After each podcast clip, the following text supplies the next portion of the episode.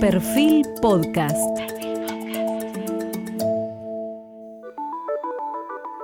Periodismo puro. Jorge Fontevecchia en entrevista con el ex ministro de Economía, Domingo Cavallo. Hoy estamos con Domingo Cavallo, que no necesita ninguna presentación, pero de cualquier forma vale la pena para las generaciones más jóvenes decir que fue el ministro de Economía que en su momento tuvo más éxito en Argentina, el único que realmente doblegó a, la inflación, controversial eh, como pocos, eh, al punto de que hay una serie de Star Plus que se va a estrenar y que lo tiene como uno de los protagonistas contando lo que fue en diciembre del 2001. Eh, se están cumpliendo 20 años, hace muy poquito que comenzó ese proceso de diciembre del 2001, el corralito se colocó el día 3 de diciembre, y Caballo nunca ha ruido a debatir sobre, sobre aquellos años y sobre el futuro. Ahora, quiero repasar con, con la audiencia lo que es la trayectoria y las credenciales académicas de, de, Domingo. Él se comenzó su carrera pública como subsecretario de Desarrollo de Córdoba, la provincia de Córdoba, entre 1969 y 1970. Fue director y posterior vicepresidente del Banco de la provincia de Córdoba entre 1971 y 1972 subsecretario del Ministerio de Interior en 1981 y presidente del Banco Central entre julio y agosto de 1982, muy breve, y vale recordar en ese momento la Guerra de Malvinas, diputado nacional entre 1987 y 1989, ministro de Relaciones Exteriores, fue el primer ministro de Relaciones Exteriores del gobierno de Menem entre 1989 y 1991. En 1992, Caballo fue elegido el ministro de Finanzas del año por la revista Euromoney, que son las principales revistas de economía eh, de Europa, y Hombre del Año de Latin Finance, otra publicación también con muchas credenciales. En 1995, siendo ministro de Economía de Menem, denunció la corrupción del gobierno de Menem y tuvo que renunciar. Luego fue diputado nacional por la capital federal en el año 97, por dos años a 1999. Fue candidato a presidente en 1999 y obtuvo 10% de los votos nacionales el tercer puesto en ese momento, y fue candidato a jefe de gobierno en el año 2000, obteniendo el segundo lugar con 33% y pasando al balotaje con Aníbal Ibarra, del que finalmente se retiró. Para dar una dimensión, hoy mi ley no alcanza a la mitad de los votos que obtuvo eh, Caballo. Eh, así llegó en el 2001 cuando fue ministro de Fernando de la Rúa y en su experiencia política estuvo muy cerca de Gustavo Vélez eh, a partir de el vínculo incluso que tenía en ese momento Alberto Fernández, que era un enviado de Kirchner en el partido de, Domingo Cavallo, eh, y Belis era uno de esos hombres que hoy nuevamente está con Alberto Fernández como su cabeza de asesor. No, no obstante eso, Domingo ha sido siempre muy crítico del gobierno de Alberto Fernández y va a haber una parte del reportaje dedicada al tema actual, la coyuntura del futuro, pero por un orden cronológico me gustaría comenzar por, por el pasado y volver a ver el 2001 hoy me imagino, Domingo, que 20 años le debe generar reminiscencias. ¿Qué cosas pasan por su cabeza hoy cada día que debe contar, uy, el 3 pasó tal cosa, uy, el 7 pasó tal otra? Bueno, lo que me aflige es que lo que yo decidí el 3 de diciembre eh, fue luego totalmente mal utilizado desde que lo sacaron a De la Rúa y me sacaron a mí del gobierno y lo transformaron en un pandemonio, porque lo del 3 de diciembre, lo que se denominó el corralito, era una restricción para retirar efectivo de los bancos, pero la gente tenía disponibilidad por tarjeta de débito, por cheque, eh, de, todo el resto de los ahorros, y por supuesto no se le desvalorizaban eh, los ahorros. Lo que pasa es que eh, como había todo un movimiento para producir lo que luego se llamó la pesificación, que fue una vivada de lo que estaban endeudados en dólares para sacarse de arriba las deudas y, pasárselas sobre las espaldas de los ahorristas. Después lo tergiversaron totalmente, eh, le llamaron el corralón a las decisiones que tomó Dualde en, enero del 2002, eh, simplemente para emparentarlo con el corralito, pero no tenía nada que ver, fue una utilización aviesa, una utilización realmente malvada de las disposiciones que habíamos tomado en, diciembre. Justamente el corralito era para evitar que se hiciera lo que finalmente hicieron. Por supuesto, para hacerlo tuvieron que sacarlo a De la Rúa y sacarme a mí del gobierno. Usted fíjese cómo esa palabra imprime, es un neologismo metafórico que aún hoy cada tanto se habla de que hay miedo de que haya un corralito, nuevamente un corralito en la economía argentina. Eh, esa palabra está, es polisémica. Bueno, en todos los países del mundo, cuando hay corridas bancarias, alguna restricción al retiro de depósitos eh, se pone, ¿no? ¿Y cómo le llaman en otros países? No tiene la creatividad no, le performativa. Llaman, bueno, le llaman restricción al retiro de depósitos. Por eso, no hay una palabra, que no hay un neologismo que sintetice esa Claro, claro. Pero en muchas oportunidades ha habido restricciones de ese tipo. El, el sistema de banca fraccionaria corre siempre el riesgo de, de producir un. Eh, de que la gente quiera extraer más depósitos de lo que los bancos eh, tienen como, como reserva, ¿no? Bueno, de hecho, en el caso de Rusia era el caso, creo que en 1998 había sido también que directamente no podía retirar nadie ni depósitos Así en efectivo. Ahora, la creatividad argentina es la que llevó, usted cuando escuchó la primera vez la palabra corralito, ¿qué Yo le no la provocó? usé, la, el- la palabra corralito la mm, introdujo el periodismo en ese momento, o sea, Claro. encontró esa forma de describirlo, ¿no? Yo expliqué que era una restricción al retiro en efectivo, pero me- a, con- a continuación expliqué que el- no se perdían los ahorros para nada, que se podían utilizar para cualquier tipo de pago, en la moneda en que se hubieran constituido, en dólares o en pesos, ¿no? En estos días, cumpliéndose los, los 20 años del corralito, Daniel Marx, que era viceministro por entonces, eh, pareciera que él aconsejó no hacer el corralito. ¿Qué recuerdo usted tiene de ese momento, de ese consejo? Y si lo ponderó en algún momento, lo consideró. Bueno, eh, lo que ocurre con Daniel, Daniel Max no tenía ninguna otra solución que no fuera el corralito. Eh, me acuerdo que en esa reunión, eh, cuando yo expliqué el corralito, dijo, bueno, renunciemos todo. Y ahí, claro, dejábamos al país en banda, ¿no? El, el problema de Daniel Marx es que él estaba con celos con Horacio Liendo. Horacio Liendo era un tipo muy creativo y junto con Jacob Frenkel habían eh, encontrado la forma de hacer una reestructuración ordenada de la deuda, que tuvo éxito porque justamente el día que pusimos el corralito, el día anterior, se había logrado reestructurar más del 50% de la deuda, alargando en tres años los plazos y bajando al 7% las tasas de interés, que en algún momento habían llegado a ser del 13, 14%.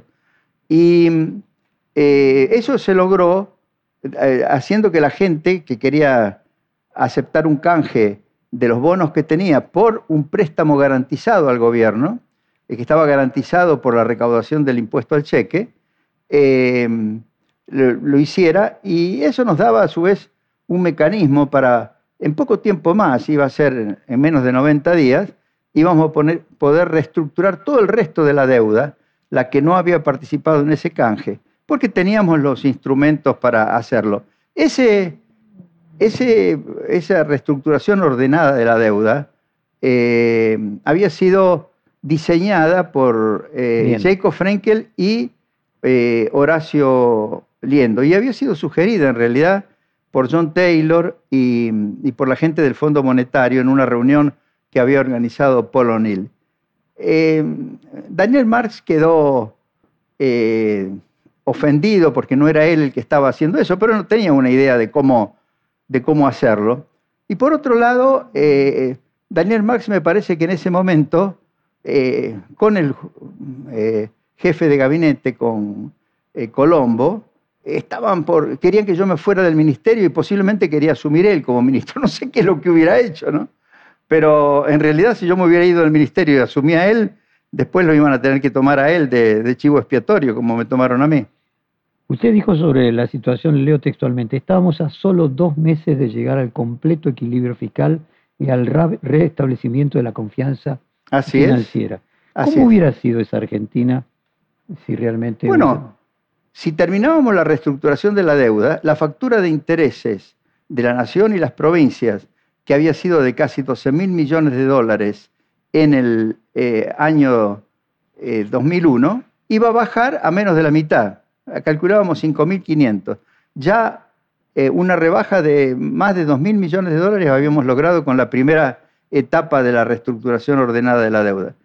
Con esa rebaja de la factura de intereses, estábamos en déficit cero, porque todo el, déficit que tuvimos en el año 2001 era por los intereses. Eh, entonces, ya íbamos a tener déficit cero y eh, como nos iba a tener que desembolsar el Fondo Monetario Internacional una cantidad de dinero que nos había prometido para cuando lleváramos adelante la reestructuración de la deuda, íbamos a tener liquidez en el sistema bancario como para levantar eh, la restricción, eso que se llamaba el corralito, y la economía iba a entrar a normalizarse. Y además, eh, a seis meses de ahí, se revertía la recesión simplemente porque los precios internacionales que habían estado por el suelo hasta ese momento eh, empezaron a subir eh, e, enormemente. Yo creo que si no se hubieran adoptado las decisiones de enero del 2002 de destruir la convertibilidad, de especificar eh, compulsivamente, Argentina en los años siguientes hubiera tenido un crecimiento tanto o mayor que el que tuvo por efecto de los precios internacionales, pero con una gran ventaja, sin destruir la base contractual de la economía, sin reintroducir la, inflación eh, y manteniendo bien organizada la economía, porque en ese momento se desorganizó totalmente la economía. Domingo, usted escribió en su blog recientemente, le voy a leerle textualmente, los idiotas útiles que quizás sin saberlo trabajaron a favor de los fondos buitres fueron los políticos que creyeron que destruyendo la convertibilidad iban a reducir la pobreza y mejorar los salarios reales. También los periodistas que aplaudieron mi renuncia y que echaban la culpa de la crisis a la convertibilidad. Produjeron el efecto contrario. La pregunta es, la pobreza hoy es mucho mayor que entonces, pero el desempleo era mucho mayor en aquel momento. ¿Cuál es la autocrítica que usted tiene que hacer para la convertibilidad respecto del tema del desempleo? Bueno, la única forma de eliminar el desempleo, creando empleos que, sean productivos, es consiguiendo inversión. Eh, en esos últimos años, eh, de los 90 y de los primeros años del 2001, por las circunstancias internacionales, por lo fuerte que estaba el dólar en el mundo, por lo alta que estaban las tasas de interés y por lo bajo que estaban los precios de nuestras exportaciones, obviamente no hubo suficiente inversión como para eh, crear eh, empleo. Eh, por otro lado, había deflación, es decir, los precios bajaban y, los salarios habían quedado altos con respecto a los niveles de precios. Nosotros en el sector público y, y para los jubilados de más de 500 dólares por mes, dispusimos una rebaja de los sueldos de 13%. Y nos criticaron, eh, pero fíjese cómo son estos dirigentes políticos que no entienden de los temas que tienen entre manos y, cometen errores garrafales. Cuando de Mendiguren los convenció, junto con otra gente, por supuesto, de que la solución era abandonar la convertibilidad y especificar, porque ellos se querían sacar de arriba sus deudas en dólares, provocaron una caída de los salarios del 40% por aumento del nivel de precios con salarios que se mantuvieron congelados. Y lo mismo, las jubilaciones, fue una caída en términos del poder adquisitivo eh, muy, muy grande en ese periodo. Para Legos, para Legos, y le pido que disculpe lo silvestre de la exposición que voy a hacer. ¿Se podría decir que lo que hicieron Dualde y Remel en Licop es, bajaron los sueldos a la mitad, pero le dieron trabajo a todos los que no tenían trabajo. No, no. Trabajo no le dieron a todos los que tenían trabajo. Después, con el tiempo, eh, empezó a aumentar el, empleo, eh, eh, sobre todo porque al mejorar los términos del intercambio externo, obviamente que empezaron a venir... también los salarios en dólares bajaron enormemente. Bueno, los, salarios en dólares bajaron a la mitad, sí, o un poquito menos de la mitad. Ahora, yo eso no se lo atribuyo a Remel Lenikov, mm. eh, porque Remel Lenikov había sido prudente y había hablado de una devaluación de 1 a 1,40. Lo que pasa es que ahí se les metió los que realmente querían sacarse de arriba sus deudas eh, y con la especificación, o sea, decir que todos los contratos en dólares, depósitos en dólares, préstamos en dólares, etcétera, bajo ley argentina, se transformaban en pesos, en pesos eh, ¿qué hicieron? Inundaron de pesos a la economía y el dólar saltó a cuatro o a casi cuatro. Eso provocó una caída de los salarios y de las eh, jubilaciones. Las jubilaciones de más de mil pesos estuvieron congeladas hasta, hasta que salió el, fallo Badaro por allá por, por el año 2007. O sea, lo que hicieron eh, en realidad fue una transferencia de riqueza desde los depositantes a favor de los deudores. Y por otro lado una transferencia de ingresos, la más regresiva que uno puede haberse imaginado y haber visto en la economía argentina, desde quienes, desde los trabajadores y jubilados, a favor de los que podían vender sus productos ligados al dólar, ¿no? Mencionó que su mirada de la tarea de Remen Licop eh, le merece algún elogio. ¿De la baña? Yo digo, yo digo que el bueno, la baña ya fue una cuestión, eh, la baña ya eh, recibió todo esto y, todo ese ajuste. Claro, si, se parte de unos niveles de sueldos bajísimos y con un deterioro del gasto público a causa de la gran devaluación, claro, pudo generar superávit fiscal y superávit. Pero alguna gente dice, esa es la solución.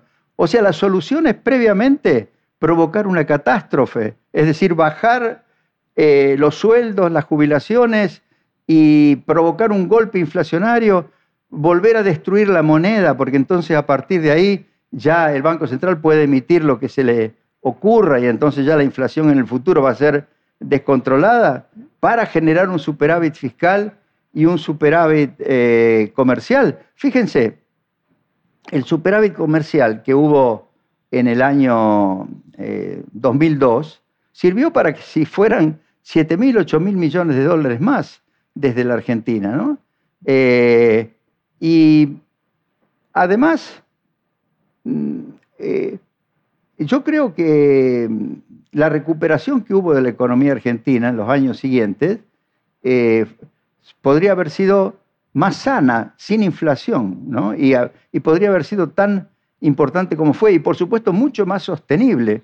Yo en el año 2008 ya no estaba la baña, pero ya la inflación tendía a ser del orden del 20% anual. Yo dije, esto va a desembocar en una estanflación. Eh, y, lo recuerdo perfectamente, lo dijo en un reportaje en este Exacto, y en el 2011 empezó la estanflación, estamos todavía en esta inflación, una estanflación cada vez más grave, ¿no? Eh, imagínese hoy una convertibilidad y Estados Unidos tiene inflación mayorista 12%. Y ¿12%? Mayorista, minorista 6%. Ah, sí. Eh, ¿Qué produciría? ¿La convertibilidad podría haber existido siempre? Hoy en retrospectiva, ¿usted cree que la convertibilidad era un proceso que tenía que en algún momento dejar de existir, flexibilizarse? Bueno, hay, dos cosas. Una es la dolarización. En realidad lo que hizo el trabajo de estabilizar la economía argentina fue el hecho de que legalizamos el uso del dólar y que la gente prácticamente se manejó en dólares. También en pesos, pero los pesos tenían al dólar como patrón y estaban respaldados en dólares. Así que lo, eh, eh, de haber seguido la, la convertibilidad en el sentido de lo que era convertibilidad, es decir, libre elección de la moneda, que la gente se pudiera seguir manejando en dólares y también pudiera utilizar el peso. En lugar de 1,1 sería 1,80, por ejemplo. No, sería, eh, yo creo que una vez que termináramos la, eh, la reestructuración de la deuda y que no hubiera en el horizonte eh, vencimientos, lo que teníamos que hacer era dejar flotar el peso. El peso... Como hizo Brasil. Claro, lo, único que Brasil tuvo todavía bastante inflación, eh, nosotros podríamos no haber tenido eh, significativa inflación si dejábamos flotar en ese momento, porque nosotros veníamos de una deflación, así que se podría haber corregido la deflación. Pero eh, sí, Hoy, por ejemplo, me comentaba un amigo que acaba de volver de Paraguay, está admirado cómo funciona Paraguay con las dos monedas, con el guaraní y con el dólar. Yo acabo de venir de Uruguay y también ahí uno se puede manejar en dólares o se puede manejar en pesos. Claro, en Perú también. Eso es lo que hubiera ocurrido en Argentina si no se abandonaba la convertibilidad. A ver, para nuevamente, y le pido disculpas por la simplificación, la vulgata. Brasil hizo flotar su moneda y hoy el real está a 5,50. Podríamos decir que a lo mejor lo que hubiera sucedido en la Argentina es que en lugar de que estuviera a 100 o 200, estuviera a 5,50. Bueno, yo creo que podría estar a menos de 5,50, porque en realidad Brasil siempre tuvo en materia fiscal eh, una situación un poco más endeble que la, que la de Argentina, ¿no? Eh, pero sí, por supuesto, seguramente hoy tendríamos una inflación no mayor a la que tiene Brasil, podríamos tener una inflación incluso, incluso menor, como la que tiene Uruguay, como la que tiene Paraguay, como la que tiene Perú. O sea que podríamos decir que a lo largo de estos 20 años, la solución hubiese sido que no continuara uno a uno, sino fuera a- asociando a la productividad, a las distintas Lo, lo que, pasa, del lo que pasa es que la, fuera conver- cuatro, póngale. la convertibilidad no era uno a uno.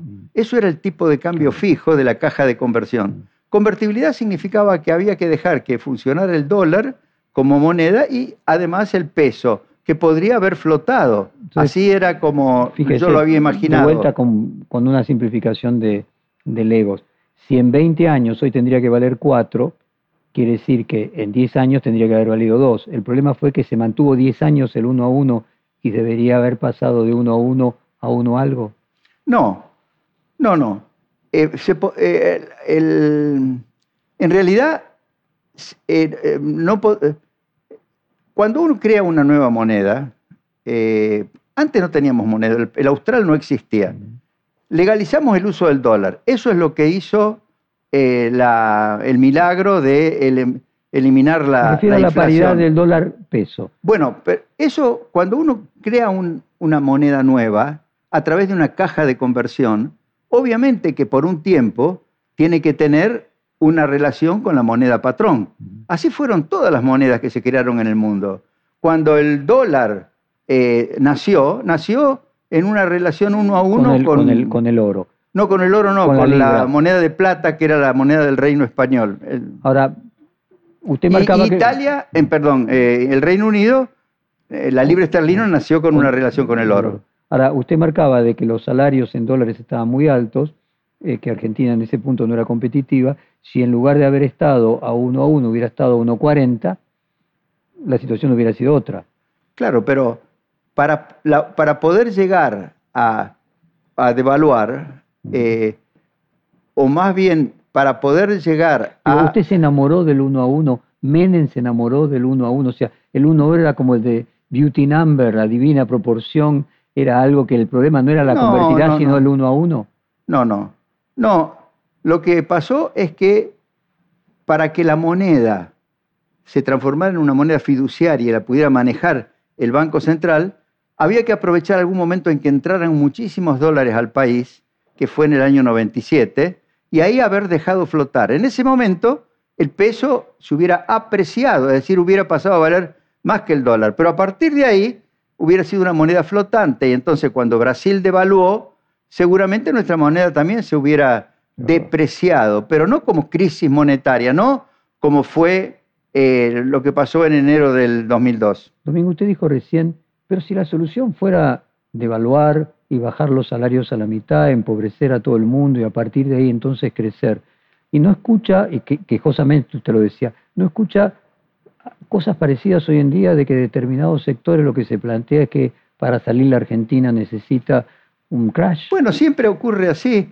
siempre ocurre así. Por ejemplo, hoy hacer lo que se hicieron en enero del 2002 significaría llevar el dólar oficial, que está en 100, llevarlo a 400. Exacto. Eh, imagínense, si hoy llevan el dólar de 100 a 400, eh, primero que eh, mm, Empobrecerían a la mayoría de la población. empobrecerían a, a la mayoría de la población, pero además, ¿usted cree que los- grupos sociales y los sindicatos y se quedarían quietos, no. Lo que pasaría es un rodrigazo, como fue en el año 75, es decir, eh, subiría el dólar a, 400 y eh, tendrían que dar aumentos de salario del 100 o 150%, por supuesto tarifazos incluso mayores, porque si no el, el déficit fiscal se les va a las nubes, o sea, provocarían un caos. ¿Y por qué no lo hubo en el 2002 esos aumentos? Es decir, ¿por qué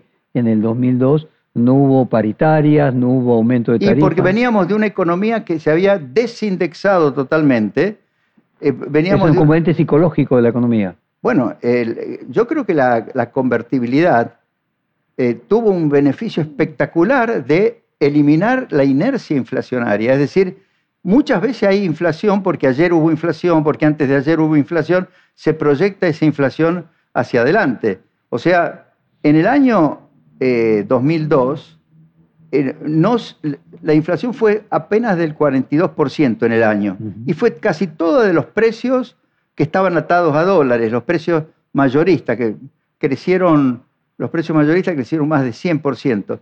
Los salarios se mantuvieron constantes en términos nominales, eh, por eso cayeron tremendamente en términos de poder adquisitivo. Ahora, ese tipo de solución eh, con cuchillo de carnicero, lo único que hace es eh, desorganizar más la sociedad y crear más tensiones sociales. Es una locura.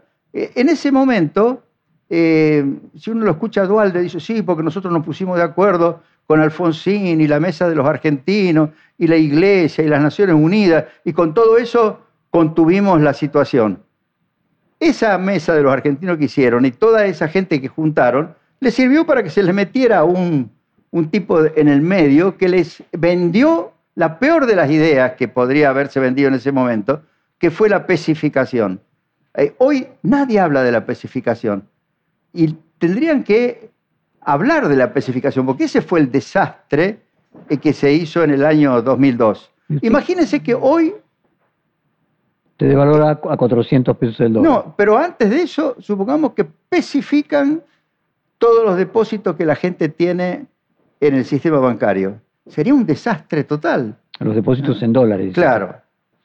Domingo, ¿usted y eso que Y eso que ahora hay nada más que 15 mil millones de dólares. En aquel momento había eh, 60 mil millones de dólares que se especificaron. ¿Usted cree que en algún momento aquellas ideas que usted fue el significante en los años 90 van a volver a tener en la Argentina a ser populares?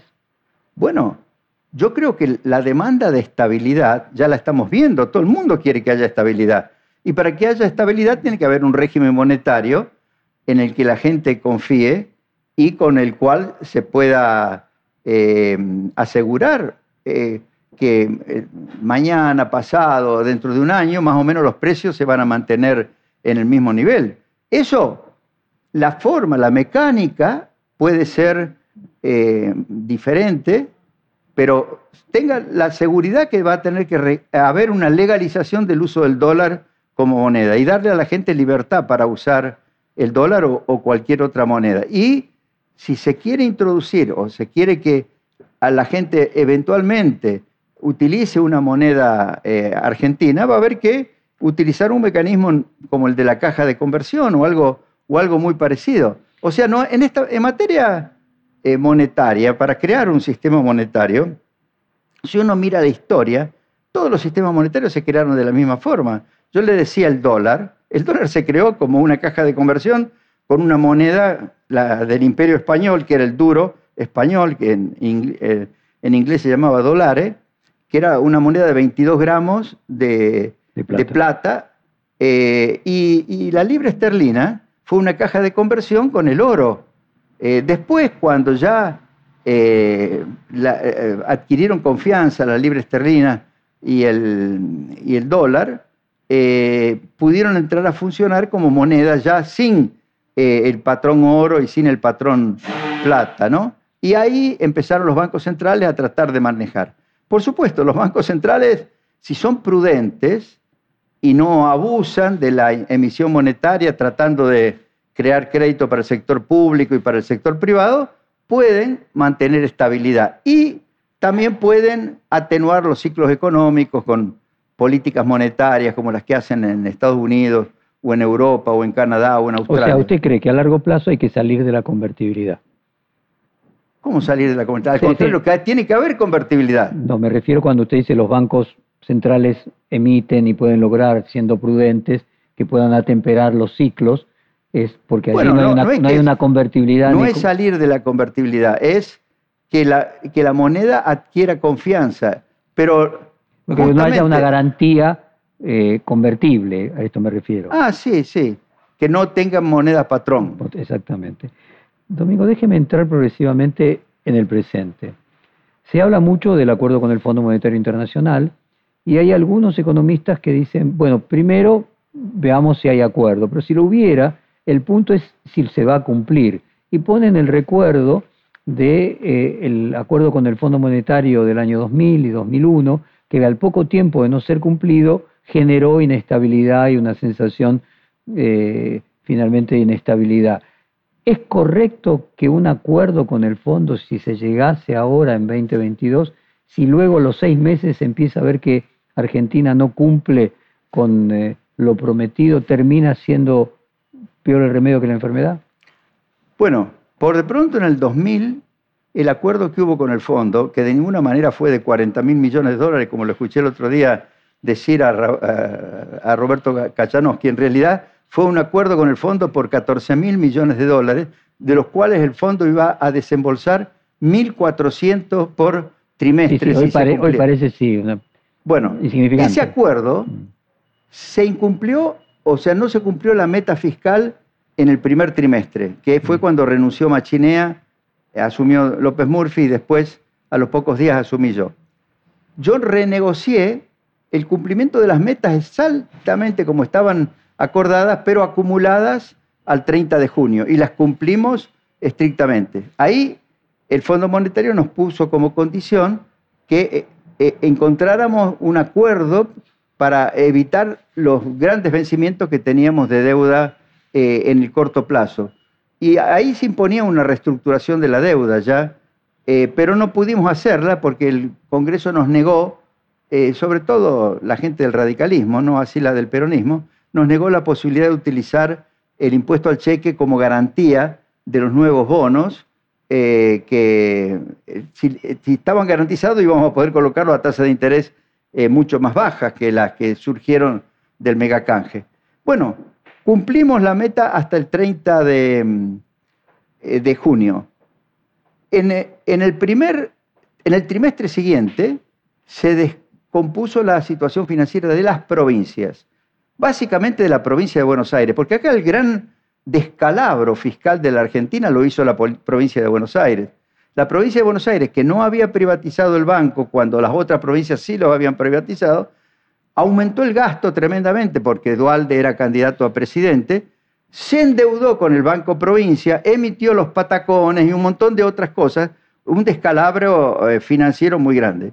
En ese momento, en julio, empezó a, a pesar el hecho de que la provincia de Buenos Aires y otras provincias también, pero básicamente la de Buenos Aires no iban a poder pagar sus deudas. Entonces, los grandes depositantes de los bancos que habían prestado a las provincias empezaron a retirar los depósitos. En ese momento fue que eh, conseguimos otro apoyo del fondo. Y el fondo nos desembolsó 8 mil millones de dólares que llegaron el 10 de diciembre, el, perdón, el 10 de septiembre, el día anterior al, ataque a las Torres Gemelas. Y se comprometió a un desembolso adicional para el momento en que reestructuráramos la deuda. Porque a partir de ese momento, en julio, agosto del 2001, empezamos a trabajar en el tema de la reestructuración ordenada de la deuda. Ahora eso eh, eh, no, se, no se incumplió con el fondo, al contrario, el fondo incumplió con nosotros. ¿Por qué? Porque nosotros habíamos cumplido estrictamente eh, al tercer trimestre, a punto tal de que habíamos logrado la ley del déficit cero, habíamos reducido los, los salarios El- del 13%. El incumplimiento fue previo, el, in- el incumplimiento había sido de sus dos predecesores para atrás. No, había sido De en un trimestre, pero lo, lo- enseguida lo, lo, lo, re- lo ¿Qué- qué reparamos. consecuencias Pero, pero eso? eh, el tema es el siguiente. El tema en el año, en noviembre, Keller, en vez de desembolsar como correspondía, porque nosotros habíamos cumplido las metas fiscales del tercer trimestre, y las del cuarto o las del año siguiente las íbamos a cumplir si terminábamos la reestructuración de la deuda y bajábamos esa tremenda factura de intereses, empezó a, dilatar y a demorar eh, los desembolsos. Y, por supuesto, de aquí iban gente a pedir que, que no nos apoyaran porque querían que se produjera el descalabro. Eh, y desde allá, eh, Keller andaba con una competencia con Bush, porque Bush apoyaba a, a Turquía, porque quería usar el espacio aéreo de Turco para invadir Afganistán, y, no estaba dispuesto, según Keller, a apoyar a la Argentina, pero, pero el fondo sí había puesto plata en la Argentina. Entonces, esa, esa pelea entre Bush o entre Keller y Bush, eh, eh, nosotros fuimos como el jamón del, del sándwich. ¿no? Ahí no, nosotros no incumplimos con el fondo. Eh, al contrario, fue el fondo que incumplió con nosotros. ¿Qué imagina usted qué consecuencias podría tener? Se firma un acuerdo con el fondo y no se cumple. Bueno, hemos visto lo que ha pasado. En realidad se firmó el acuerdo de los 44 o 57 mil millones y no se cumplió. Entonces, ahora va a haber una renegociación.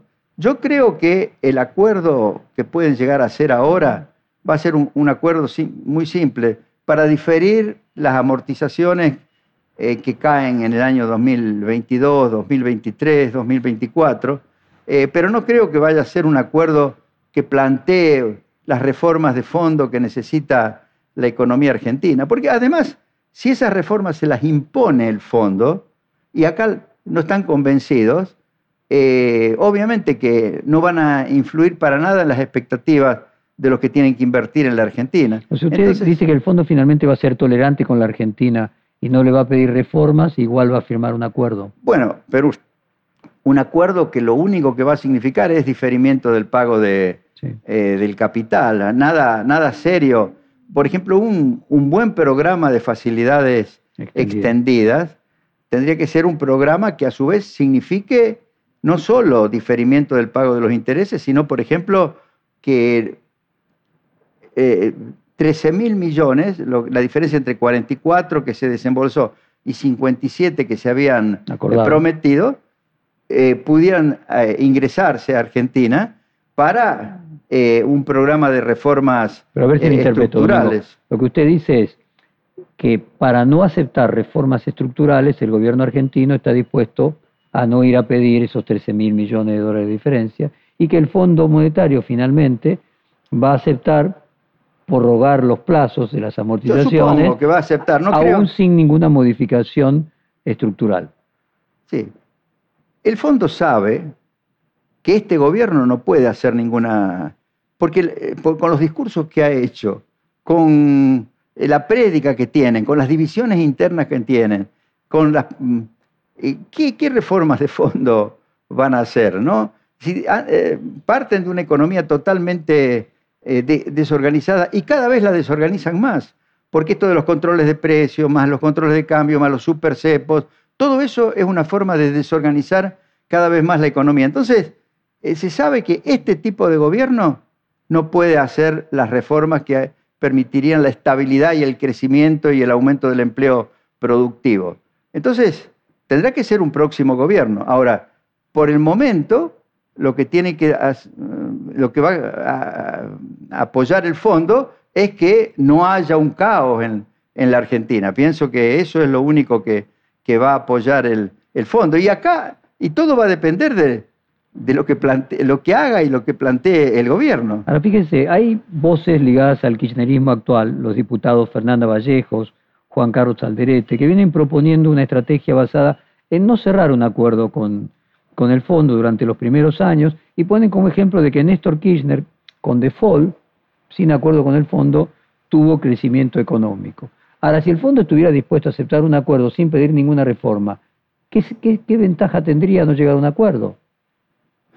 bueno, el, eh, primero lo que dice de Néstor Kirchner, eh, Néstor Kirchner no declaró default con el fondo, al contrario, le pagó al fondo eh, y, pidió plata pidió plata cara a Chávez para pagarle al, al fondo para decir que él se desvinculaba del fondo. Fue una tontería por parte de... No, pero- Eh, el default de Néstor Kirchner fue el default con los acreedores privados. eh, privados y, y se demoró hasta el año 2005 eh, para reestructurar esa deuda, después hasta el 2010. En ese periodo, obviamente no consiguió crédito, pero como los precios de los productos de exportación aumentaron eh, tremendamente, y como por otro lado la fuerte devaluación, la especificación, había bajado en términos reales el gasto público y había producido un superávit fiscal, pudo eh, Ahora, seguir adelante. Pero la situación de hoy es completamente eh, diferente, ¿no?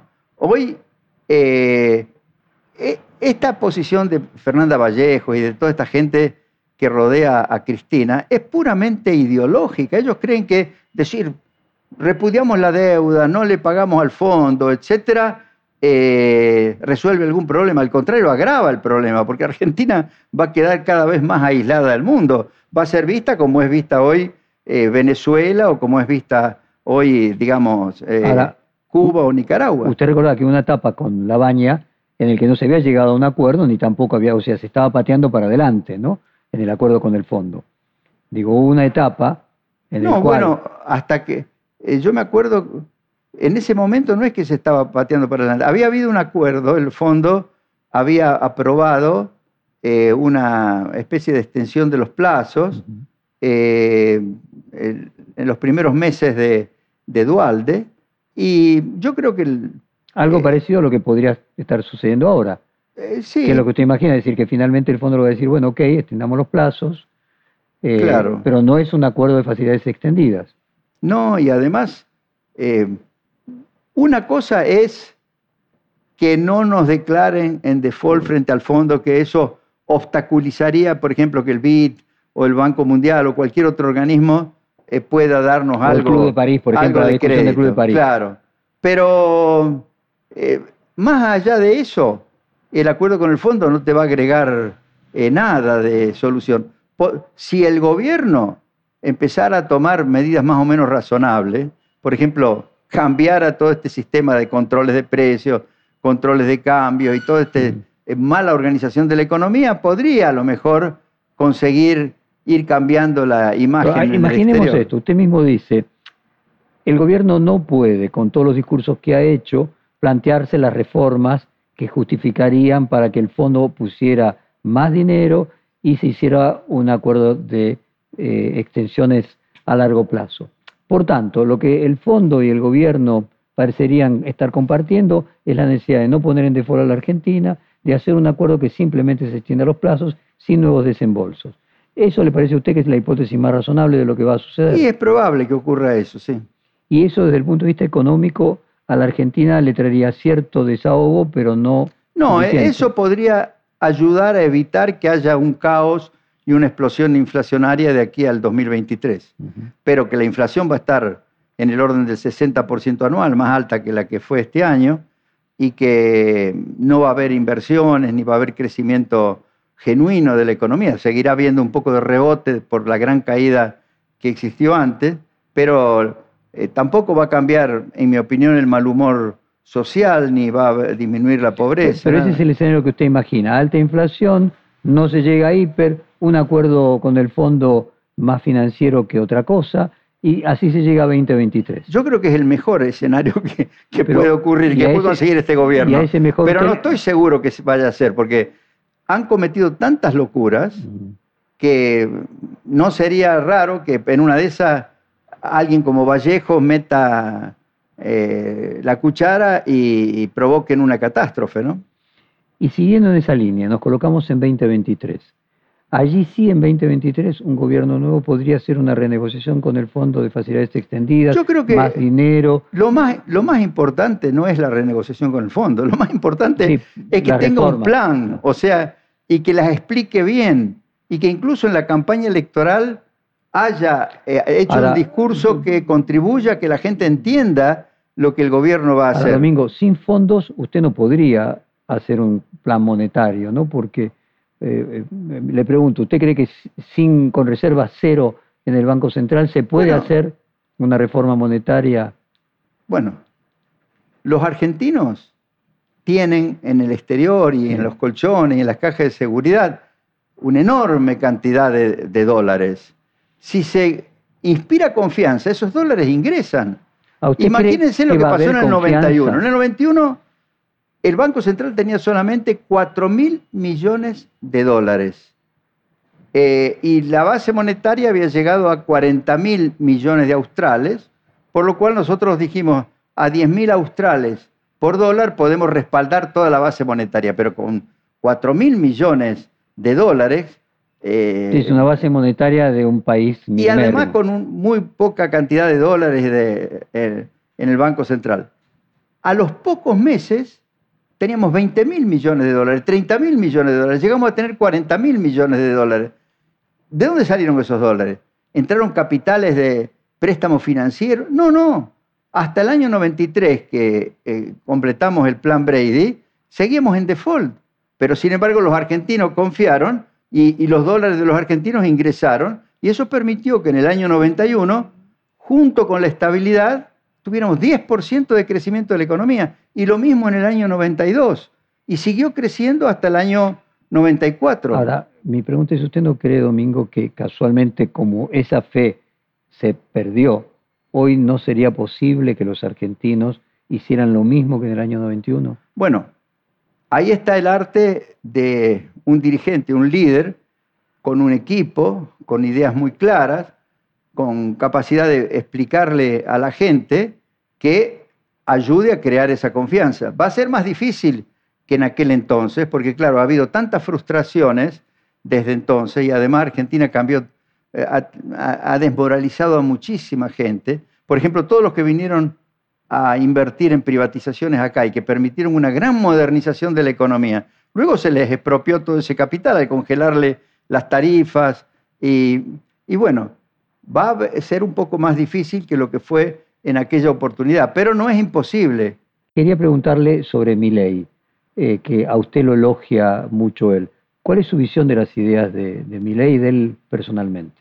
Bueno, Milei está actuando como un pensador eh, que imagina cómo sería una economía ideal donde haya plena libertad para todos los ciudadanos y haya un gran respeto por los derechos de propiedad y, y la economía esté eh, plenamente integrada al mundo.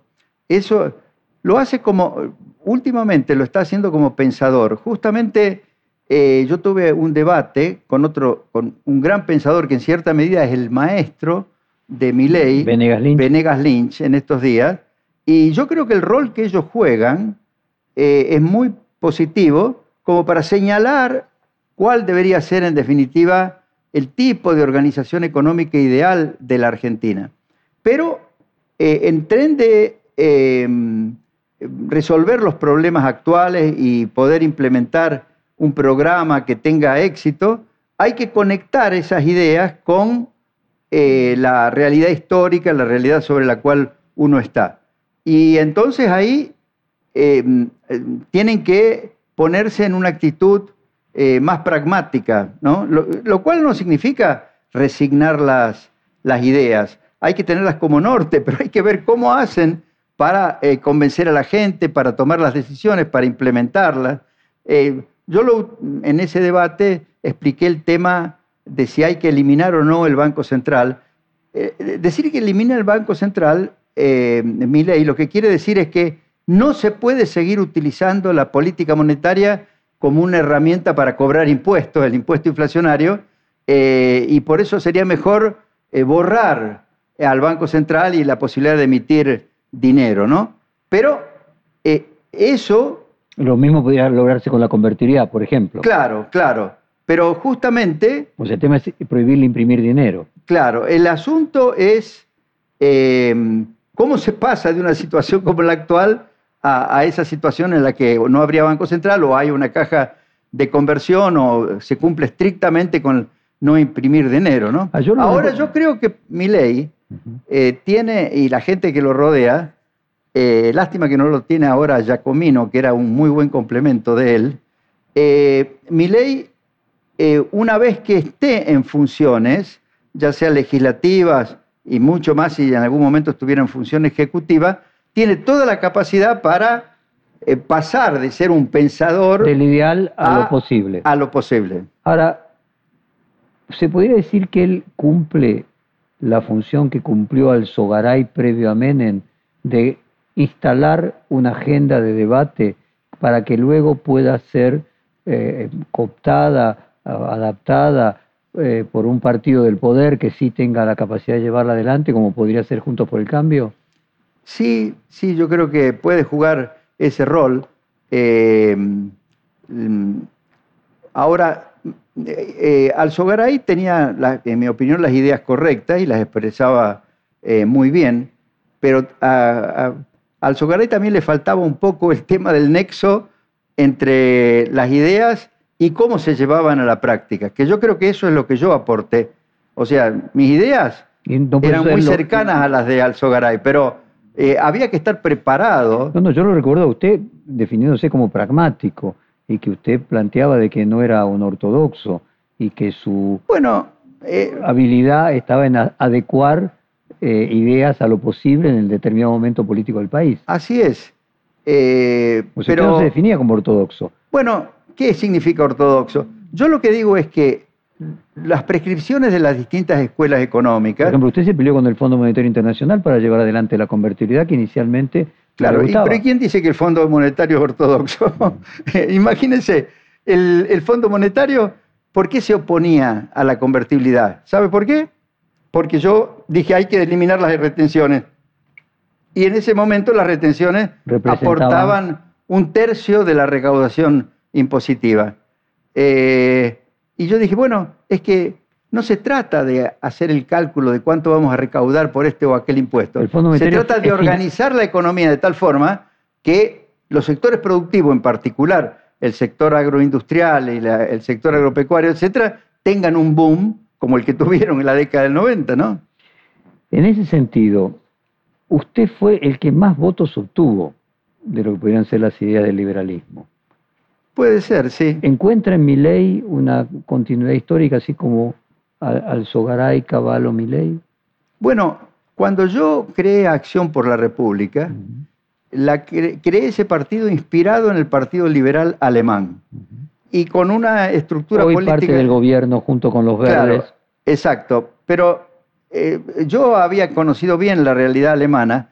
Estaban los demócratas cristianos, estaban los socialdemócratas, muy razonables ambos, ¿no? Y en el medio estaba el Partido Liberal. El Partido Liberal era el que en definitiva inspiraba la política económica y la política exterior, siempre. En, a veces en alianza con el, Con uno o con, con otro. uno o con otro. Yo pensé que Acción por la República podía jugar ese rol. Yo creo que hoy por hoy, Que en eh, aquel momento era entre el radicalismo y el peronismo. exacto, hoy por hoy no está tan claro que existan esas dos grandes fuerzas políticas. Bueno, están las dos Pero coaliciones. la- podríamos decir que Juntos por el Cambio absorbería ese partido liberal, absorbería... Bueno, yo creo que Milei podría llegar a jugar ese papel del Partido Liberal alemán, pero si él ataca a toda la clase política y, y no piensa ni en una alianza con Juntos por el Cambio o, eh, bueno, obviamente que con el kirchnerismo no va ni, ni pensar una, una alianza, pero supongamos que hubiera un peronismo tipo menemista, eh, él tiene que pensar en que para gobernar y para que las ideas se lleven a la práctica, tiene que tener capacidad eh, política, ¿no? Domingo. Ah, yo no, eh, yo creo que, yo confío en que mi ley va a ir orientándose en esa dirección. Vamos a ver qué tipo de discurso hace como legislador, ya como eh, miembro del Congreso, ¿no? Él no mencionó- puede. Eh, eh, Alzogaray no despotricaba contra toda la clase política, trataba de eh, abrir un surco. Eh, nunca llegó a- a- al gobierno, pero influyó obviamente sobre Menem y sobre las políticas que aplicó Menem. Usted dijo recién un peronismo menemista.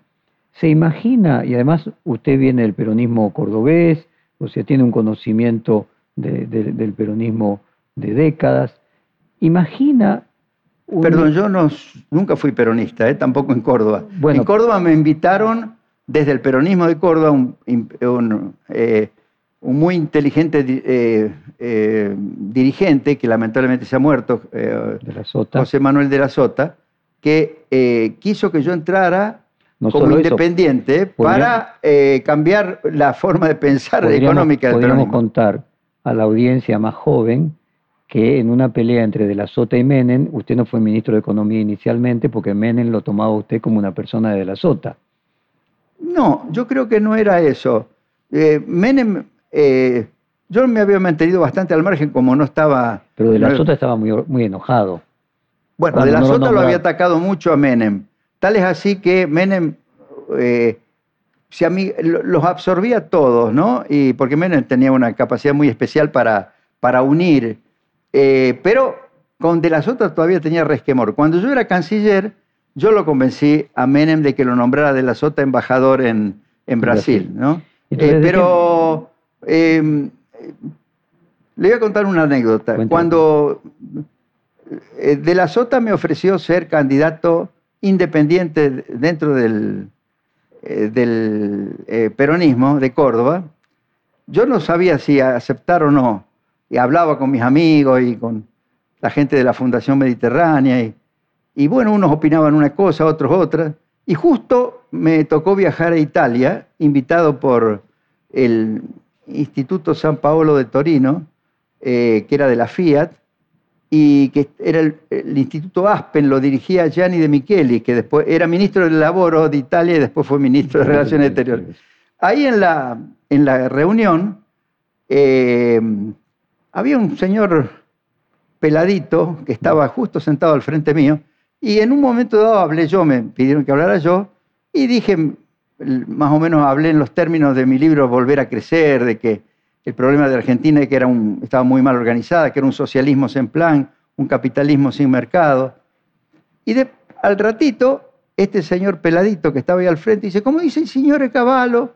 Y yo le pregunté a un compañero mío de Harvard que estaba sentado al lado mío, le digo, ¿quién es? Me dice, es el ministro de Relaciones Exteriores en la sombra del comunismo, del Partido Comunista. Y yo le digo, "Oh, ¿y cómo eh, encontró que mis ideas Pueden andan ser bien?" Dice, compatibles. Me dice, ¿vos no sabés? Me dice el amigo, que yo soy diputado comunista. Le digo, ¿cómo diputado comunista? Sí, el comunismo italiano quiere cambiar su enfoque, quiere dejar de ser comunismo soviético, quiere ayornarse.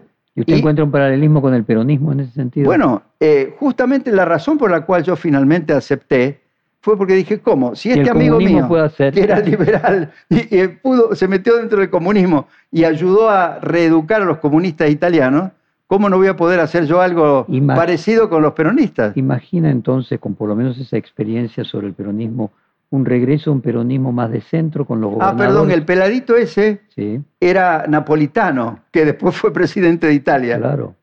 Y dígame, Giorgio Napolitano. vuelvo con la pregunta, ¿se imagina la posibilidad de un regreso a un peronismo más de centro con los gobernadores, no kirchnerista?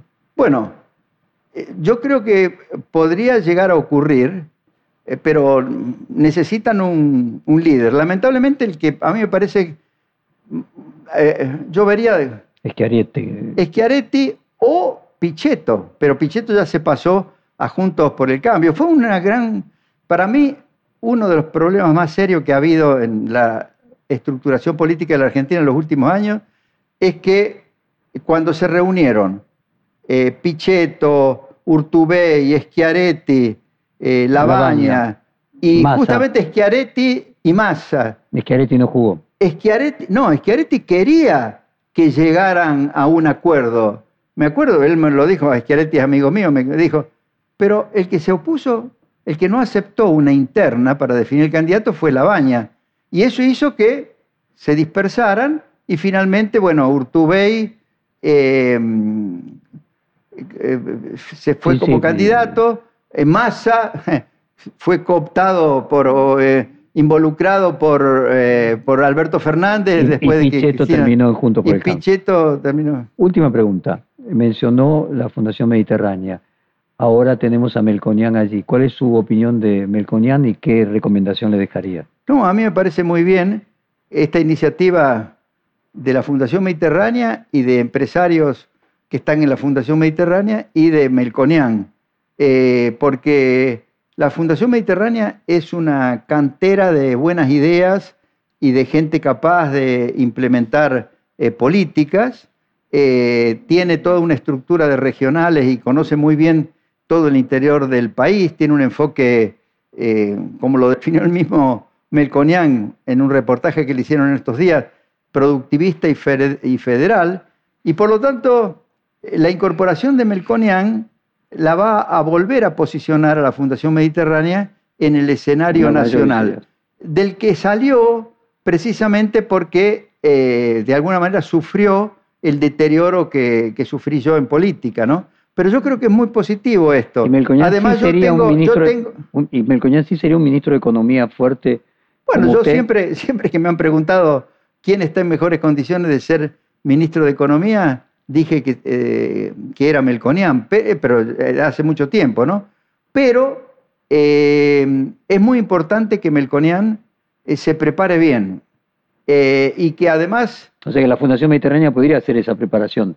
Sí, además Melconian y alguien como Melconian, por más equipo que tenga, va, a, va, a, entrar en algún gobierno, solo si el gobierno eh, tiene el liderazgo y ofrece respaldo como el que me ofreció a mí, como el que me dio a mí Menem, porque no es cuestión, por más brillante que sea un economista, por eh, mejor que sea el equipo que tiene, si desde la política no, no recibe hablábamos apoyo. antes de Pablo Guedes en Brasil. Claro, eh, Pablo Guedes podría ser, es un hombre que tiene las ideas correctas en, Brasil, pero bueno, lamentablemente Bolsonaro no les puede estar dando el, el apoyo. Domingo, ¿cuántos años tiene? ¿Yo? Sí. 75. ¿Qué espera? ¿Espera ver la Argentina otra vez? Bueno, yo espero vivir muchos años. sí, espero ver, espero ver una Argentina eh, de nuevo con un, con un horizonte. Yo siempre he sido optimista, ¿no? ¿Y a pesar a sus de hijos que hay que volver? Bueno, mis hijos, lo que ocurre, y yo creo que tu, tu hijo le pasa lo mismo, el que está en los Estados Unidos, eh, mis hijos tienen una formación eh, que los habilita a ser eh, ciudadanos del mundo, están muy bien preparados intelectualmente, técnicamente, y no están en la Argentina porque acá no hubieran podido desarrollar su, su actividad, máxime con el hecho de que todo el mundo mm, los discriminaba por el hecho de ser hijos míos, pero son personas muy valiosas. Una Argentina eh, que progrese, estoy seguro que... Eh, a un no sé si los tres, pero a un argentino de, 40, entre 30 y 40 años, que está en el exterior, que es argentino, le diría que piense que la Argentina puede ser una oportunidad dentro de 10 años. Sí, pero, tiene, pero no le digo, vengan, aventúrense, abandonen lo que tienen en el exterior. Yo les diría, sigan perseverando y eh, teniendo éxito en el exterior y tengan una actitud de estar preparados para eh, contribuir a la Argentina, ya sea desde el exterior o viniendo a la Argentina, si es que Argentina empieza a cambiar. Pero fíjense, en lugar de, de invitarse a los jóvenes a que mm, vengan a la Argentina a contribuir, se los está expulsando. Y se está expulsando a los que tienen más iniciativa, a los emprendedores, que se tienen que ir a, vivir al Uruguay o, a otros países o incluso para desarrollar sus empresas en el exterior. expectativa es que eso va a cambiar? Eso tiene que cambiar. Que elegir entre una u otra cosa. ¿A qué le asignan más posibilidades? Yo, yo soy una persona que, eh, más que hacer pronóstico, me gusta eh, empujar la frontera del optimismo con propuestas concretas para que el país cambie. ¿no? Entonces, no me van a encontrar a mí diciendo, no, eh, Argentina no tiene más cura, no tiene más solución. No, yo voy, mientras viva y mientras tenga capacidad de escribir, de trabajar y, de hablar, eh, yo voy a seguir eh, sosteniendo que Argentina tiene futuro y tratando de eh, bregar porque se realice ese futuro. Domingo Caballo, muchas gracias por esta hora de conversación. Fue un placer grande como siempre. Hasta la próxima entonces. Gracias. Perfil Podcast.